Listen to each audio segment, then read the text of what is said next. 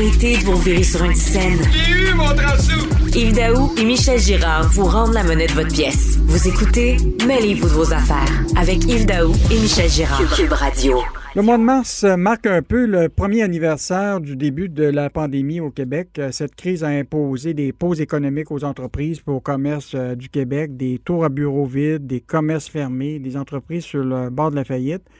Mais derrière euh, les portes closes, euh, il y a des personnes, là, des acteurs économiques qui travaillent fort à la relance économique. Il y a une personne qui, évidemment, même le premier ministre a dit, on est chanceux d'avoir ce, ministre-là. Donc, je reçois le ministre de l'Économie euh, du gouvernement de François Legault, M. Pierre Fitzgibbon. Comment allez-vous, M. Fitzgibbon? Bien, bon matin, merci, ça va très bien. Oui. Comment vous avez vécu, vous, toute la, pandémie personnellement? Comment vous avez...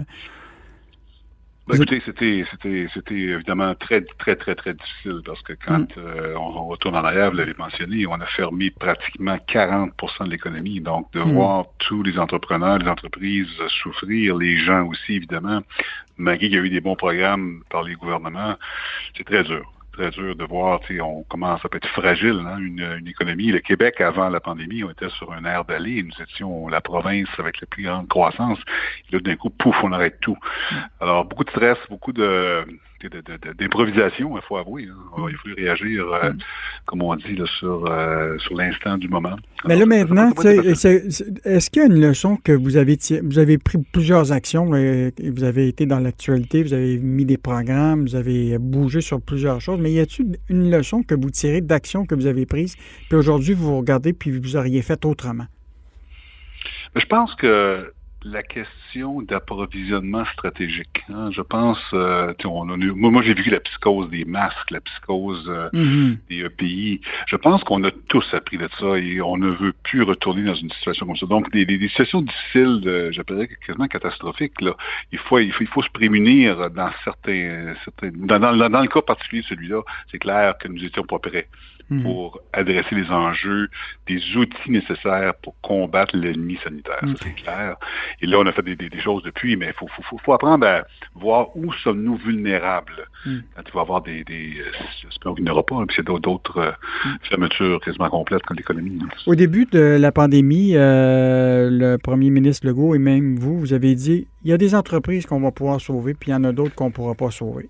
Pourtant, quand on regarde présentement au surintendant des, faillites, il y a très peu de, faillites. Bon, évidemment, il y en a, comme aujourd'hui, vous avez vu le groupe Atis, c'est quand même un, gros joueur dans porte et fenêtre au, Québec qui se retrouve sur la loi de la, protection de, la faillite. Mais en réalité, là, est-ce que, avec l'aide de l'État puis tout ça, est-ce que là, pour le moment, vous, avez-vous une bonne idée de ce qui nous attend? Est-ce qu'il va y avoir un hécatombe, comme le dit la Fédération des, des, entreprises indépendantes qu'il va y avoir une PME sur deux qui va disparaître. Est-ce qu'après l'aide, là, on va avoir une série de faillites? Est-ce que dans votre radar, vous voyez des choses qui, qui, devraient nous alerter? Bon, d'une part, je, pense que la SCI est un petit peu apocalyptique, honnêtement, sur euh, son constat. Mhm. Euh, je, je l'ai dit fermement à M. Monsieur, euh, monsieur Vincent, je respecte beaucoup. Ceci étant dit, je pense qu'il est clair que l'économie, somme toute, va relativement bien. Par contre, j'ai toujours dit que, d'ailleurs, c'est pour ça que le programme de l'ARAM est en complémentarité avec celui, les deux programmes du gouvernement fédéral. Je pense que les gouvernements, en général, au Canada, ont fait un très bon travail parce que, comme vous le dites, aujourd'hui, les fermetures ont été moins nombreuses qu'en 2019.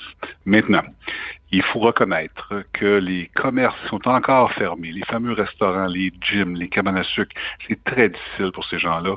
Et il faut que nos programmes soient modulés. c'est pour ça que la RAM, on l'a mis en place. On essaye de faire la chirurgie ici là, pour s'assurer que ce qui reste des entreprises qui ont des difficultés, qu'on puisse en sauver le plus grand nombre. C'est sûr qu'on ne veut pas personne euh, qui ferme ses portes, mais il faut, faut, faut, faut, admettre qu'il y a des gens qui, qui ferment présentement, qui auraient fermé même s'il n'y avait pas eu de pandémie. Alors, il faut faire attention à ça. Hmm. Mais il faut être sensible et comme gouvernement, je veux pas qu'on apparaisse insensible quand je dis qu'on a des bons programmes. Il faut faire des ajustements, pour continuer à en faire. Mais somme toute, là, on est dans une situation qui est quand même relativement bonne. Si on peut réouvrir les restaurants, les gyms prochainement, vous allez voir, dans deux mois, on ne parlera plus de ça. Nous sommes avec euh, le ministre de l'Économie, Pierre euh, Fitzgibbon, pour parler de un an de la pandémie. Je veux vous parler de la relance économique. Parce que, bon, évidemment, il y a l'aide ponctuelle d'aider des entreprises actuelles, mais évidemment, ça donne l'occasion euh, au gouvernement actuel de revoir où on va investir pour l'avenir, revoir notre économie. Et vous avez quand même identifié quelques secteurs, je, vous avez quand même fait des, des, annonces.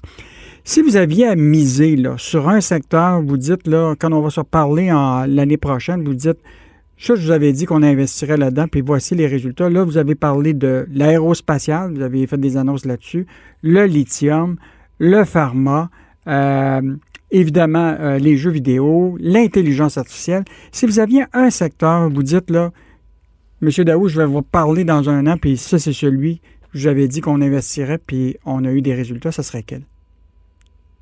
C'est très difficile de répondre à cette question-là. Je, je, je, réponds différemment pour revenir à votre question, parce que c'est une très bonne question, mais j'ai pas la... Vous n'avez pas de boîte de cristal qui vous dit c'est quoi?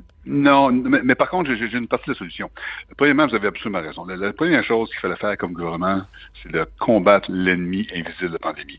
Beaucoup de travail a été fait sur ça, on en a parlé. Deuxièmement, il fallait que nous mettions en place des programmes pour complémenter le fédéral, je dis bien complémenter, pour s'assurer que l'écosystème demeure le plus sain possible. Et je pense qu'on a atteint cet objectif-là avec des mesures additionnelles qu'il va falloir faire. Là, maintenant, la relance économique, qu'est-ce qu'il y a de plus important?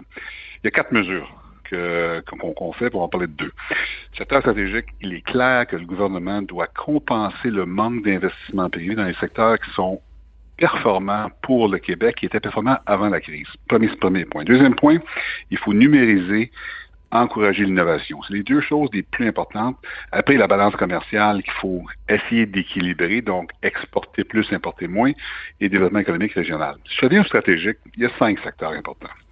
L'aluminium, l'aéronautique, les sciences de la vie, l'électrification des transports et nos ressources naturelles, forêts et mines. Dans ces cinq secteurs-là, nous allons mettre pour loin de 200 millions d'argent additionnels les prochains 18 mois pour s'assurer qu'il y ait des projets mobilisateurs pour qu'on puisse créer des emplois et aussi maintenir les emplois. Moi, ce qui, moi, ce qui m'inquiète le plus, c'est que je ne veux pas voir des ingénieurs en aéronautique transférer de secteur parce qu'il n'y a pas assez de projets. Mhm. Mais, là, mais la question que je vous posais, je, vois très bien, mais l'idée, c'est que vous, vous, les voyez, les secteurs là, aérospatial, lithium, pharma, celui qui que, que, vous estimez là, qui est le prometteur, là, puis pour lequel vous allez mettre plus d'énergie que d'autres, euh, c'est quel qui veut que vous, que vous êtes euh, très ben sensible, qui vous, qui, vous, qui vous excite le matin quand vous vous levez? Là? Le côté des euh, électrifications des transports. Hum. Pourquoi? Parce qu'on part de, de loin.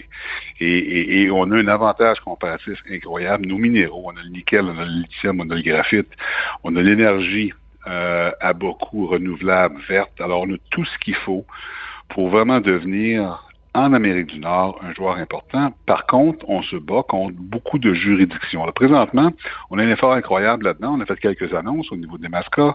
Mm. D'autres, j'espère, s'en viennent. On travaille, on a une jeune équipe euh, à temps plein sur ce dossier-là. Alors, l'aluminium, l'aéronautique, on a déjà des, acquis. Alors, tout ce qu'on a à faire, c'est s'assurer qu'on continue à mettre euh, la charge dans les batteries en question. Dans le cas de l'électrification du transport, on part de zéro. Moi, ultimement, ce que je veux voir au Québec, c'est que nos minéraux se transforment en batterie, au moins pour la consommation des véhicules électriques qu'on va fabriquer au Québec, ne serait-ce que les autobus scolaires, autobus urbains, trains, euh, camions. Donc, je pense qu'on a, un projet de société qui est excessivement porteur pour le Québec. Je, reviens sur, euh, évidemment, ce secteur-là de la lithium puis les batteries. Est-ce qu'il euh, est possible qu'on, dans la prochaine année, qu'on puisse voir déjà le début d'une usine de batterie au Québec?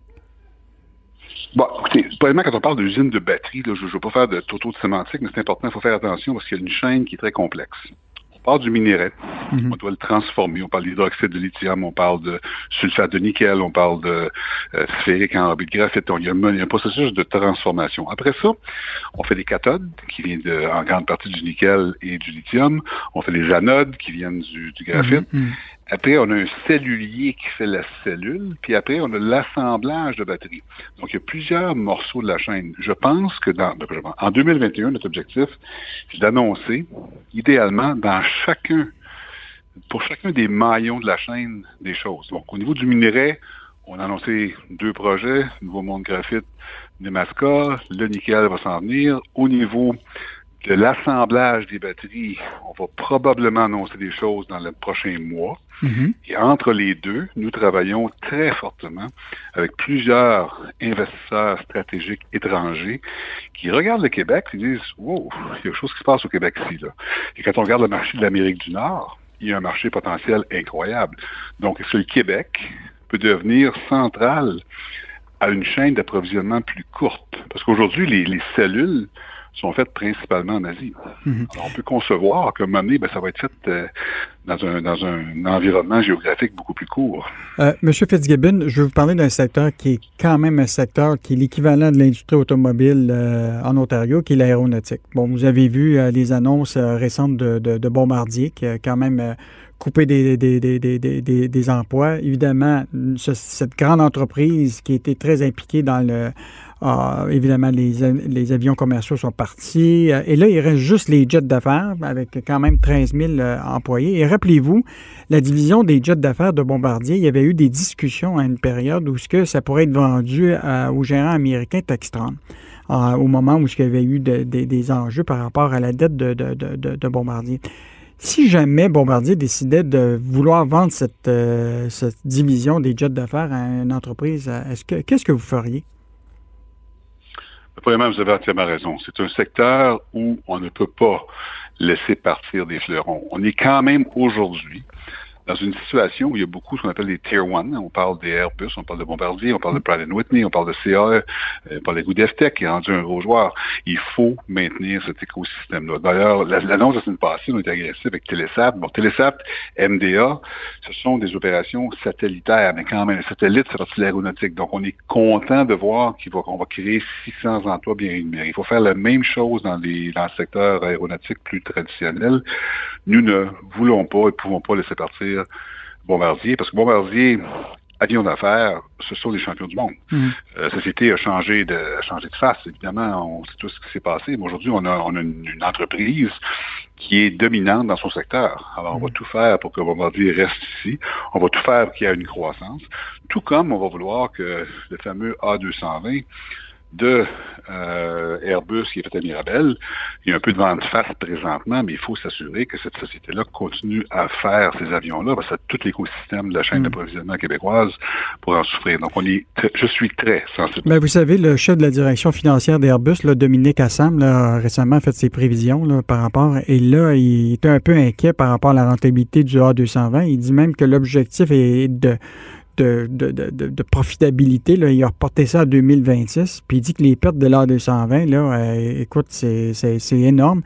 Euh, puis pourtant, nous, on est en partie un peu actionnaire de, tout ça. Vous n'êtes pas inquiet, vous, euh, par rapport à la situation du A220? Écoutez, je suis inquiet du secteur au complet parce que ce, que le, CFO d'Airbus référait, c'est qu'il y a un décalage. Hein. Mm-hmm. Les sociétés aériennes qui sont en difficulté vont retarder l'achat d'avions. La question fondamentale, c'est est-ce que le A220 est un avion qui est performant et a sa place dans l'écosystème aéronautique civil? La réponse est oui. Mhm. Je pense que c'est un des meilleurs avions avec le, 787, le, Dreamliner. Alors, je vais faire de publicité pour personne. Alors, le A220 est un excellent avion. Là, on a un report de deux ans, à peu près, sur la profitabilité. Alors, euh, je pense une question, euh, est-ce que qu'est-ce qu'il faut pour que l'entreprise puisse continuer à performer. Et on va regarder avec Airbus ce qu'il y a à faire. Mais je pense que fondamentalement, le programme de 220 n'est pas remis en question ici.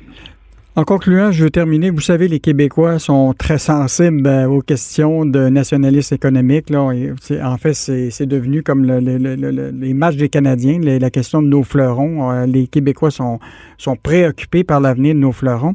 Euh, je revenir sur un dossier que vous connaissez très bien, qui est l'achat de Transat par Air Canada. Hier, le PDG de la Caisse de dépôt a dit déjà clairement qu'il fallait envisager un plan B euh, pour, euh, pour, pour, Transat.